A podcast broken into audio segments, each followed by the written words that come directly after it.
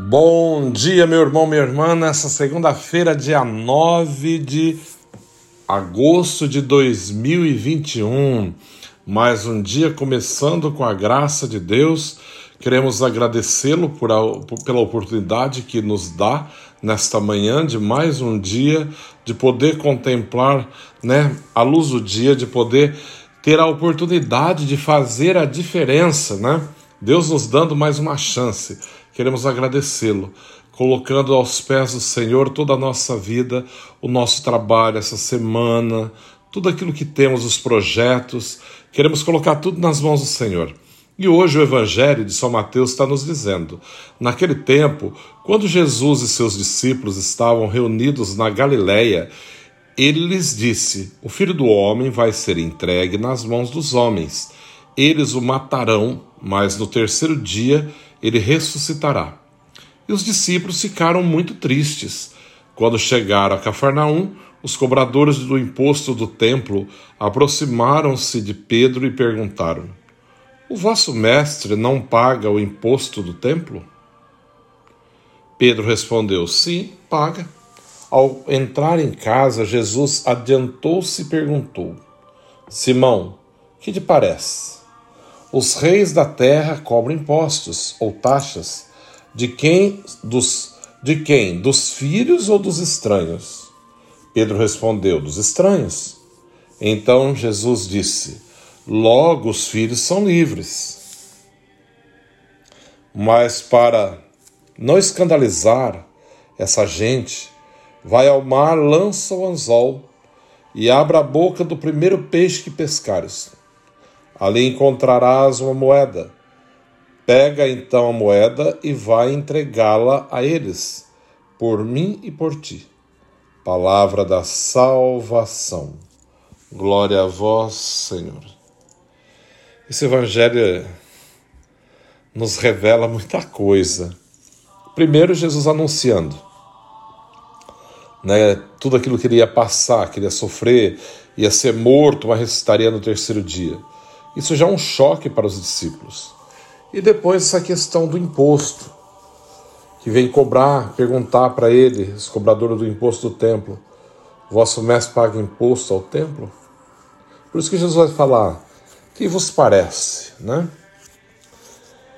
O, os reis da terra, né, eles cobram impostos, taxa dos filhos dos estranhos. Pedro vai dizer: Não, dos estranhos. Mas para que não escandalize essa gente, Jesus sabe, a resposta de Pedro está certa. Para não escandalizar, vai e faça isso, né?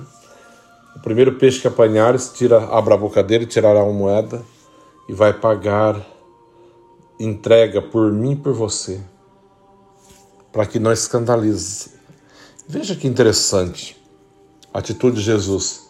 Ele é Deus, ele não precisava, ele podia rebater um monte de coisa mas ele prefere agir pelas vias naturais, pede para pagar, para acessar aquilo para que não escandalize.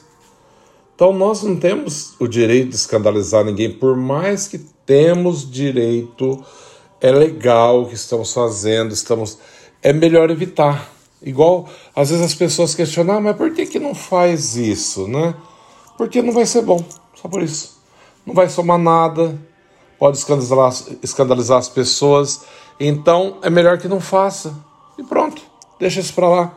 Né? É melhor que não faça para não ser motivo de escândalo para os demais. E nós temos que observar sempre isso, né? fugir daquilo que escandaliza, daquilo que ridiculariza, daquilo que realmente denigra a imagem de Deus. E temos condições de fazer isso, claro que temos. É só pedir a Deus força, sabedoria nas atitudes e tudo vai dar certo. Hoje, a igreja celebra uma santa que não é muito antiga. Eu, pelo menos, lembro quando ela foi canonizada, é Santa Teresa Benedita da Cruz. Santa Teresa Benedita da Cruz é a famosa Santa Edith Stein, né? Famosa Santa Edith Stein beatificada em 1 de maio de 1987. Acabou sendo canonizada 11 anos depois, em 11 de outubro de 1998 pelo Papa Paulo, João Paulo II, hoje São João Paulo II. Essa mulher nasceu dia 12 de outubro de 1891. Num dia, em uma família, um dia que a família festejava, era uma família judia, o dia da expiação, a grande festa judaica. Por essa razão, a mãe teve sempre uma predileção por essa filha. O pai, comerciante de madeiras, morreu quando Edith ainda não tinha dois anos. A mãe, mulher muito religiosa, solícita e voluntariosa, teve que assumir todo o cuidado da família, mas não conseguiu manter os filhos uma fé viva. Stein né, perdeu a fé. Edith, com plena consciência e por livre eleição, ela afirma mais tarde, Edith, dedica-se então a uma vida de estudos na Universidade de Breslau, isso na Alemanha, quando como meta a filosofia. Os anos de estudo passaram até que no ano de 1921, Edith visita um casal convertido ao Evangelho. Na, na biblioteca desse casal, ela encontra a autobiografia de Santa Teresa d'Ávila. Edith lê o livro durante toda a noite. Quando fechei o livro, disse para mim mesma, ela dizendo própria, é esta a verdade. Declarou ela mais tarde, em janeiro de 1922. 1922. Stein é batizada em 2 de fevereiro desse mesmo ano e crismada pelo bispo de Espira. Em 1932 foi atribuída a ela uma cátedra numa instituição católica, onde desenvolveu a sua própria antropologia, encontrando a maneira de unir ciência e fé. Em 1933, a noite fecha-se sobre a Alemanha. Edith Stein tem que deixar a docência, né, a escola onde ela lecionava, imagina a cadeira, e ela própria declarou nesta altura, né? Tinha me tornado uma estrangeira no mundo. No dia 14 de outubro desse mesmo ano, entra para o Mosteiro das Carmelitas de Colônia, na Alemanha, passando a chamar-se Teresa Benedita da Cruz. Quando os as carmelitas né, entram, as meninas vão para o Carmelo, elas mudam o nome. Geralmente os religiosos são assim. Então, de Edith Stein, ela vai ser chamada Teresa Benedita da Cruz. Após cinco anos, fez sua profissão perpétua. Da Alemanha, Edith é transferida para a Holanda, juntamente com a sua irmã Rosa, que também é batizada na Igreja Católica e prestava serviço no convento.